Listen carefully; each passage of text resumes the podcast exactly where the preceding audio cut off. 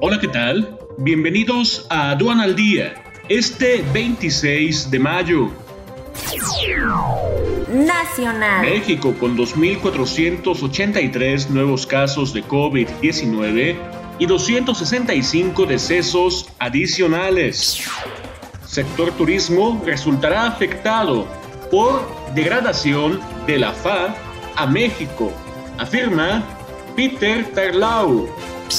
Gobierno de México está comprometido a recuperar a corto plazo la categoría 1 de seguridad aérea. Sector aéreo de México cae con fuerza en bolsa tras rebaja de Estados Unidos a la nota de seguridad.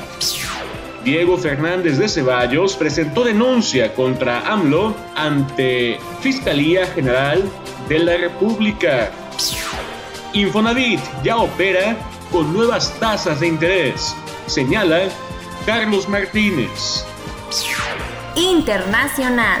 Autoridades de Europa se suman a expertos de Estados Unidos y Canadá y respaldan al INE.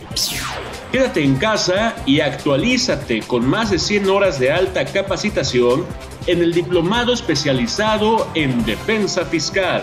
Conoce todos los detalles e inscríbete ya en sencomex.com. al día. Este es un servicio noticioso de la revista Estrategia Aduanera. EA Radio, la radio aduanera.